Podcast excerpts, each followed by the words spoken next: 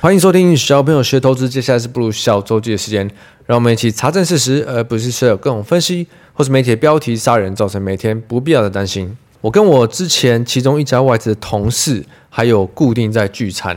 那有些人已经离开金融圈了啊，有些人还在。那跟我同一个时候在的时候，现在大部分都已经变成呃 buy side 端的基金经理人了。那主要是有一个大哥啦，就是我还在当外资菜鸟业务的时候，他坐在我旁边，但是。他是那种，我还在高中的时候，他可能就已经在当呃美林证券的亚洲区主管的那种等级，是完全外资金童等级，跟我们这种铁童时期的是不一样的。他就很喜欢固定呃找我们这一群一段时间聚一下，聊聊现在市场在干嘛，现在年轻一辈子在想什么，或者是反正就是跟大家 catch up 更新一下。那在聊天过程，其实大部分都是在聊市场了。比较少会碰触到我们这块在做网络的，或是在做一些呃声量啊、流量的这一块。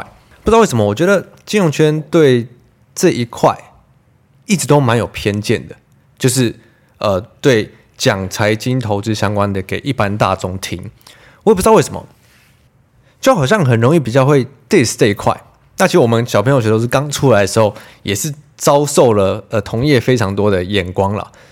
那我们觉得也没差嘛，反正就做做自己想做的。但真的出来以后，接触到很多非法人圈的人、交易圈的人，跟一些做网络上的人，其实他们也真的很厉害。那我觉得之前就是有点比较，好像活在自己舒适圈里、井底之蛙的那种感觉。那这次其实就有其中一个朋友有提到说，他觉得，哦，网络上有在分享这种财经相关、投资相关的，一定自己都很不会。交易或投资啊，所以才需要出来分享，所以才需要出来赚什么业配钱啊，这种等等的。那我当下的感觉是完全觉得啊，我以前也跟你一样是这样想的。可是当我出来了几年以后，我才觉得我真的是只是在从自己的舒适圈里看外面的世界啊。实际上认识这些很多大神以后，才发觉，呃，很多人他们有些可能只是纯粹的喜欢分享，有些人又是可能他。是无心插柳，但是后来他的分享，他的节目就可以变成拿到很多的赞助、很多广告。那反正一类位都是可以帮他们制造另外一块的现金流嘛。那就试问你自己，如果今天你是一个厉害的人，那你又有分享热忱，这又刚好可以帮你创造更多的现金流。你会因为哦，因为我本来投资就很厉害了，所以我不要拿这块现金流。你会这样子吗？常常我们会说，为什么文人相轻？就是因为懂得人、专业的人，你才更容易去。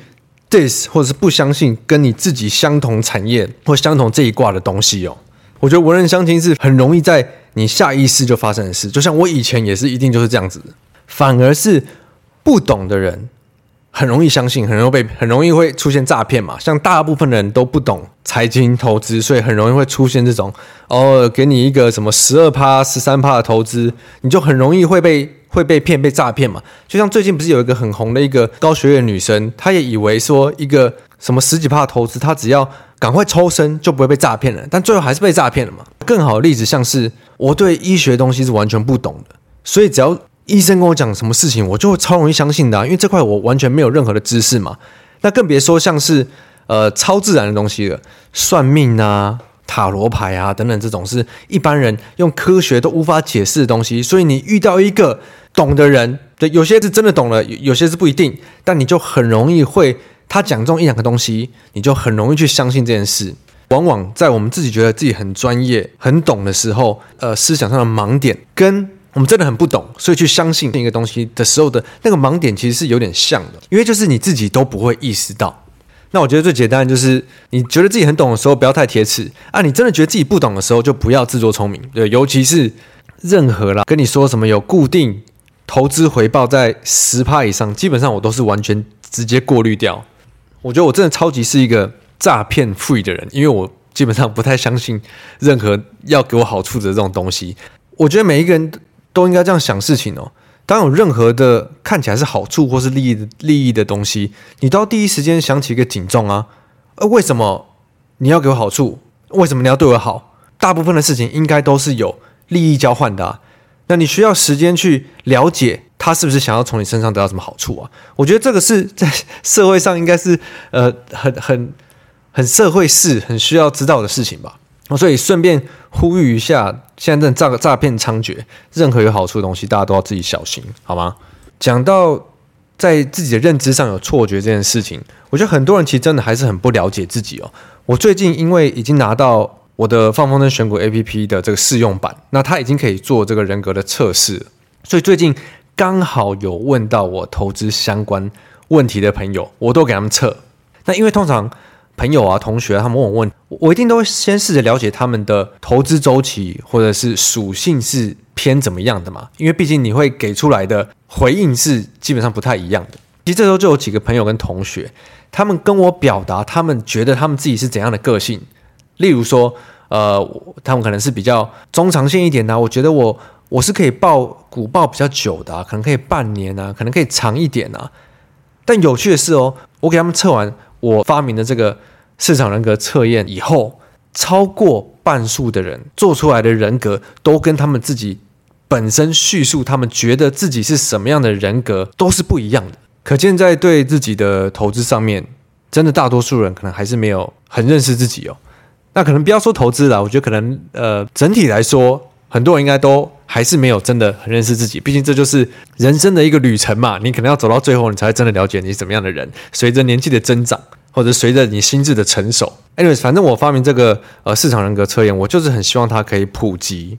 你们也不一定需要订阅放风筝选股 App，但至少这个免费的市场人格测验可以做一下。一开始 Cmoney 就问我是不是要把这个市场人格测验放在订阅以后才能测验用的。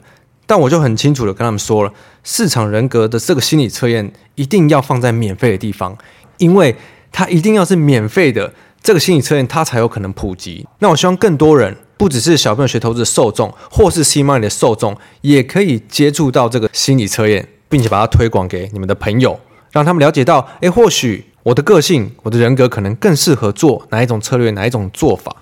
那我想要做到的就是，我希望市场知道。哦，这个市场人格的分类是由小朋友学投资这边做出来的，也让更多人，尤其是很多新手小白，可以更快的找到自己适合的道路，不用像我们这样花了这么多年的时间，浮浮沉沉的都不一定在做适合自己的事情。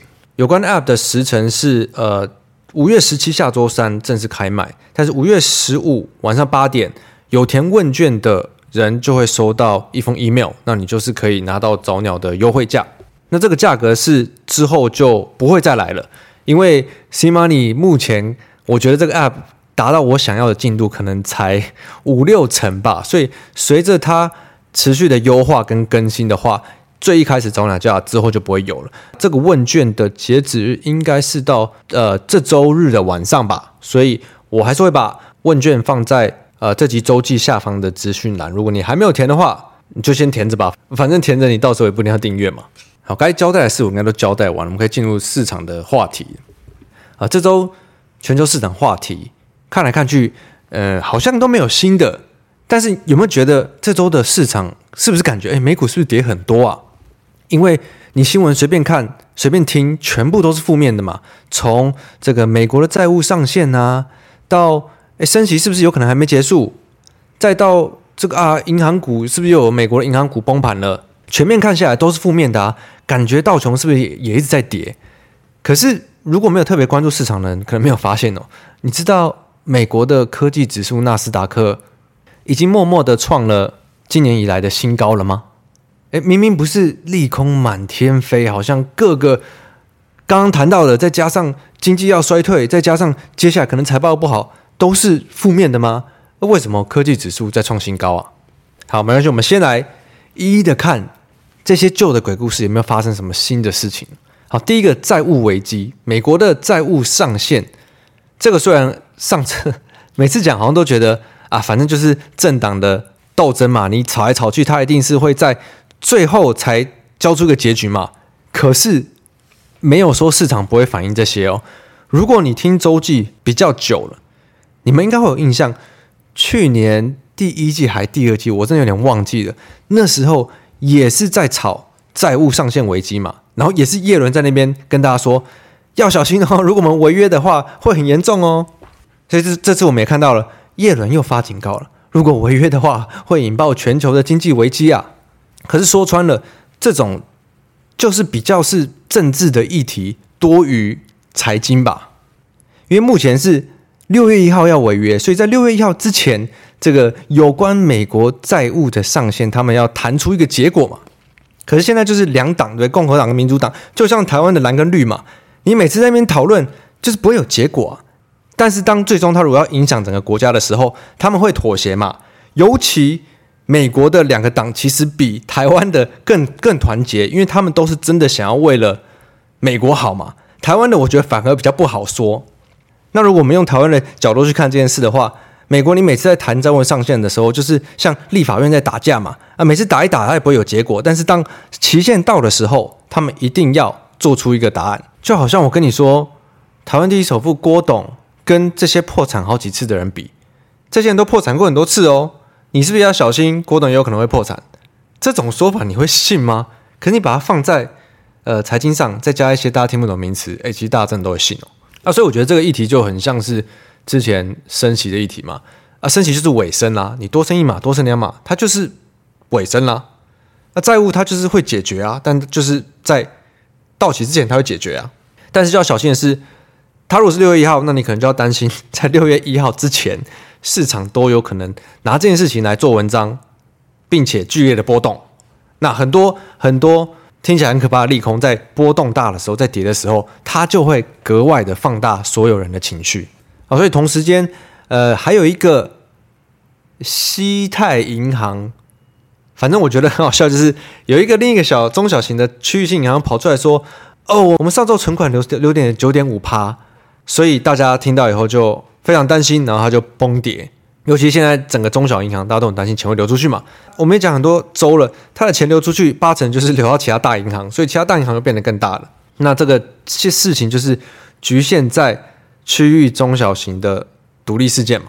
目至少目前看起来还是这样子嘛。好，再来另一个也是讲不完的旧鬼故事，就是很多人觉得 FED 他们上次开会的时候没有说明白。升息结束了，所以就算这周公布了 CPI，诶，有没有发现我根本都没有把 CPI 拿出来讲的？如果 CPI 已经降了这么多个月了，之后如果又升起来的话，可能 FED 还会继续升息哦。所以这一块人就会继续炒啊，CPI 符合预期啊，但是诶，核心 CPI 五点五趴哦，它可能还还没走出通通膨的困境哦。所以就这种永远炒不完的一个议题嘛。这周道琼它可能比较是在反映大家对。债务上限的这个不确定性啊，跟美国又有小银行在崩盘的这一块在影响嘛？那其实只要有任何的鬼故事跟不确定性，呃，市场就会反应。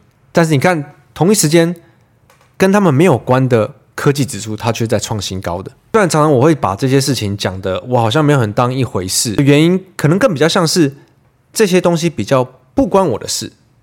因为我没有买美国的区域性的中小型银行股啊，我也没有买什么比较相关会被波及到的事情，所以这事情就非常的无法让我担心，应该这样说吧。这三件事搭配经济衰退来服用的话，应该就是现在最主轴的鬼故事嘛。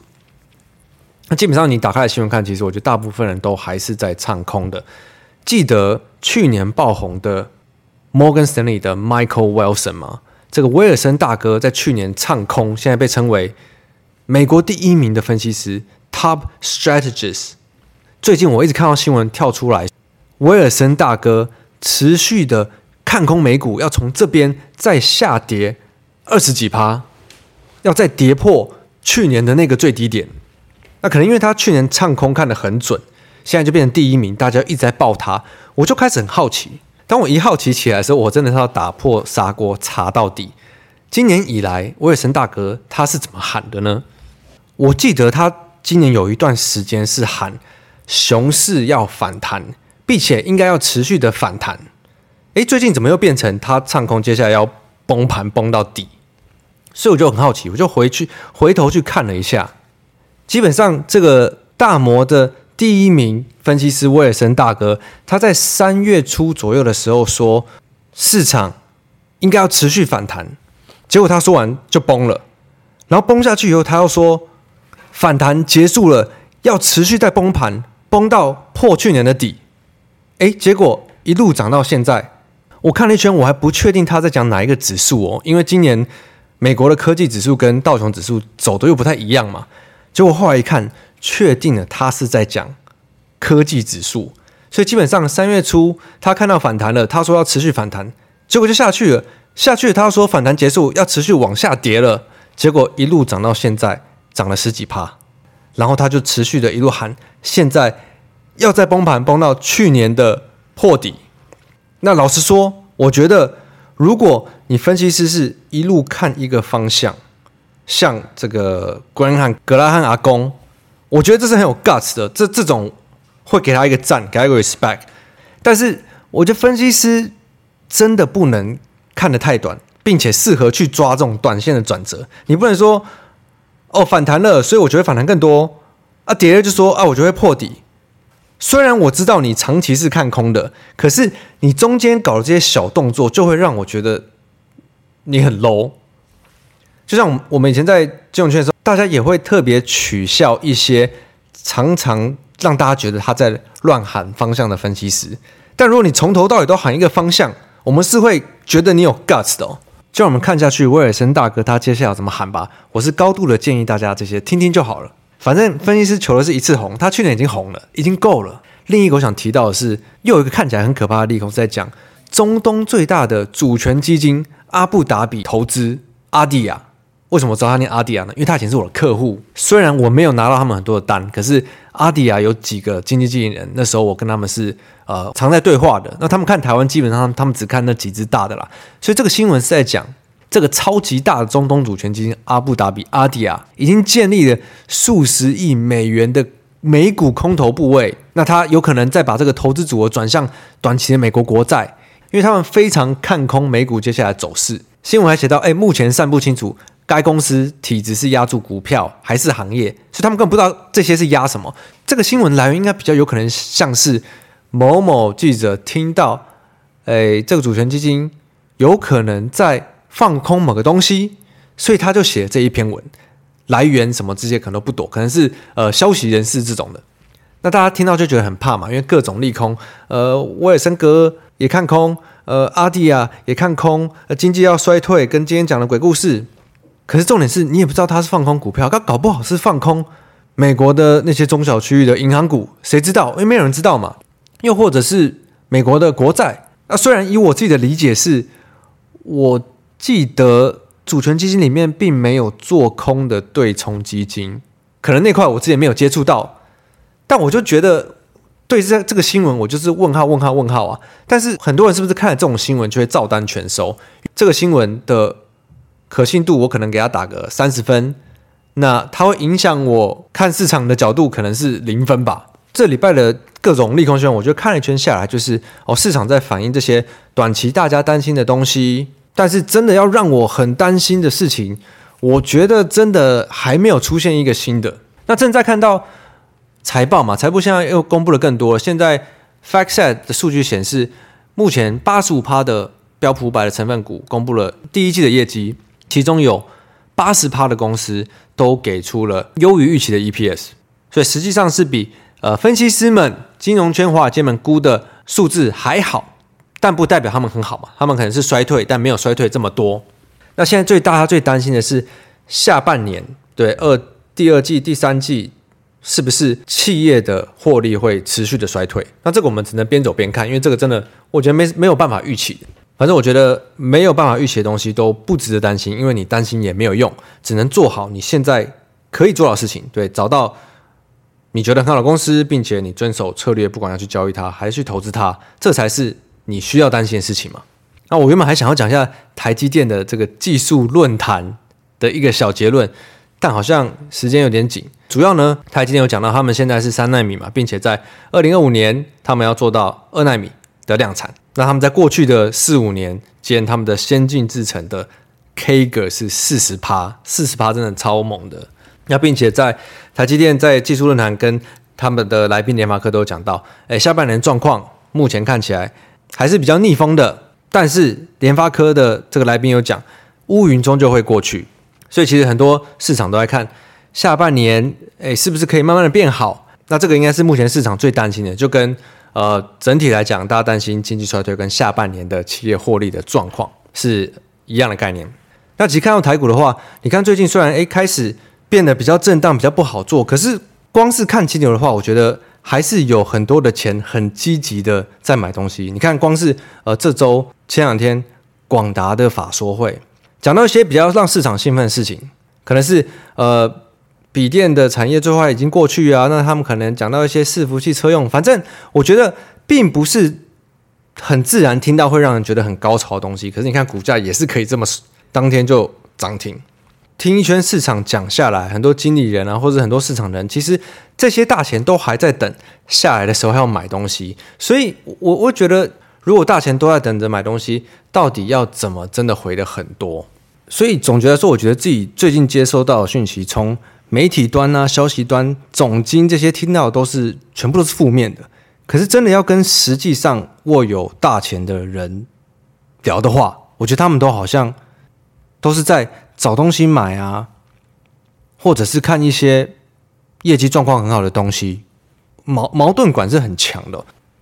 这是不是就代表市场还是处于一个半信半疑的阶段呢？这就留给你们自己去想喽。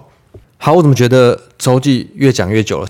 我来回一下五星评论，这个是 from 随遇而安。噜噜噜噜，最认真听的 Podcast，这几个月又把第一季到第二季的内容重听好几次，对应过去一两年自己实际的操作，常听到一半，突然恍然大悟被敲醒。有时候小朋友讲话又很幽默，帮客人保养脸时，听 Podcast 都要忍住不笑。总之观念真的好重要，好喜欢三位小朋友用心的分享，谢谢你们，也期待布鲁的 App 可以顺利上架。好，谢谢你哦。原来帮客人保养脸的时候，还可以戴耳机听 Podcast 哦。哦，也是的，因为我去做脸的时候，我其实眼睛都闭着，我也不知道 帮我做脸的人他他有没有在听东西。哦，不过你重新又把第二季、第一季全部都听完，再去觉得会有恍然大悟的这种感觉，我觉得那一定是会进步很多。很多时候，我觉得进步很多，也不一定是在。操作上实际的你可能有真的获利很多，而是很多时候你观念通了，你看事情的方式就会比较不一样。当你能用不同的角度去看投资这件事情的时候，我觉得它会让你自己的心情轻松很多，不会莫名的有很多的压力在这块上面，把自己做的有压力，每天担心。就本末倒置嘛，就跟我们的初衷一样，我们应该要像小朋友一样，开心的操作、交易、投资，才能让自己拥有一个长期留存在市场上的一个正能量的循环。再来，这个是放嫪毐先生，哎，我以前还真不知道这个念嫪毐，哎，这真的是打嫪毐就出现这两个字吗？好，这是他，这就是恋爱的感觉。财讯姐姐的声音好好听，哎，你是在乱意淫财讯姐姐啊？你怎么这？你这个来乱意淫的，跟你的留的 ID 嫪毐先生还还还真有关联性呢。其实财讯姐姐有好几个，如果真的有兴趣看他们真面目的话，你可以再多来留言跟我们说，或许可以之后可以见到财讯姐姐庐山真面目，好吗？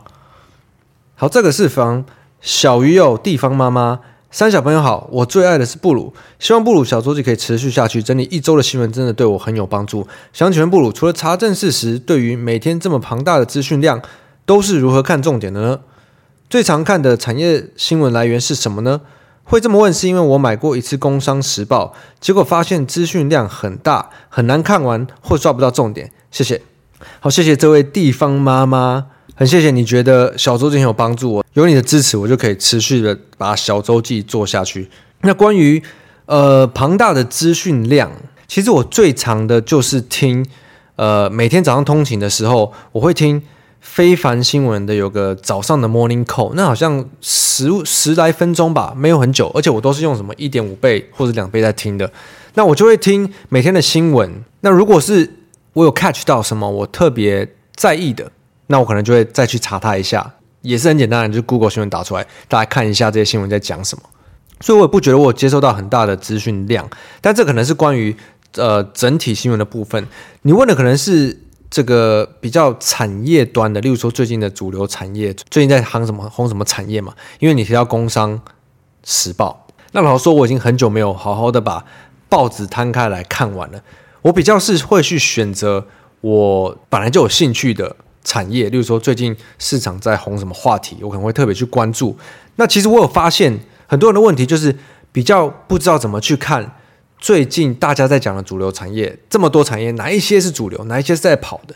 那因为我们平常有在看市场看盘，我们比较会清楚这一块。那如果你想要学习怎么看哪一些产业是重点的话，呃，我觉得我不推荐你去看每天的新闻，每天的新闻，工商经济太多新闻太杂了，而且很多新闻不一定重要，也没有人帮你整理过。我会推荐你去看周刊，像先探的话，一个礼拜一集，你就大概翻一下，看一下先探它都写哪些产业，其实它帮你整理过了，而且很多都是真的是重点产业，或者是现在主流市场正在夯的主的产业。那反正现在的周刊。Line 啊，Telegram 上都有免费的嘛。那如果你有时间看完先探，你还可以看财讯，对不对？我们财讯姐姐有帮我们介绍过，你应该要怎么看这些周刊。我觉得周末的时候花一些时间看周刊，呃，绝对会比你每天边翻报纸来得更能帮助你抓到一些呃这些重点。我也是发现很多人在抓产业的资讯这块可能比较有点障碍，所以我接下来在放风筝选股 App 里面，因为有被规定。这个 VIP 的社团部分要发多少文嘛？我就打算我会把产业重要产业的资讯，例如说今年的 AI 相关产业啊，红的是 IP 的伺服器的散热的啊，为什么是哪一些股票？他们为什么红？他们是红真的有实际的营收，还是在红预期而已？又或者是储能、重电能源这块产业、军工的产业，他们为什么红？现在跑什么题材？大家在看什么？大家在期待什么？有哪一些个股是这些族群的？那这些个股里面有哪一些它是有实际的本质的，是有营收的？有一些有哪一些是没有营收的？它只是在跑题材的？那这些我希望我会放在我的 VIP 社团的文里。其实 App 还有个功能，我觉得蛮有趣的是，有一个呃有订阅的用户里面，他们可以在里面发文。那我希望可以养成一个风气，就是用户们大家可以。用 App 找找到这些呃月营收年增率高成长的公司，大家可以一起分工合作。例如说，我今天看到有一个新闻，那可能是因为这个，所以公司高成长，我就把它贴上去。那大家一起做一件事的话，就会有一个很好整理出来的园地，大家都可以知道，呃，台股这些月营收年增率高成长的公司都是因为什么原因在成长。毕竟，像我一个人自己看这件事情的时候，我也是会 miss 掉很多公司。虽然说经济状况不好，可是台股。今年光是第一季到现在，年增率、月营收成长的公司暴增喷发的，其实真的好多哦。而且这些公司你扫回去看，基本上他们都是大涨的。那我其实希望在接下来呃这个放风筝社团里面，可以达到一些我原本一直都很想做到的一些资讯共享的一个园地啦。那这就要看到时有没有办法把这个理念经营出来。好吗？这周真是超时了。呃，祝大家周末愉快，Happy Weekend！我是布鲁，我们下周见，拜拜。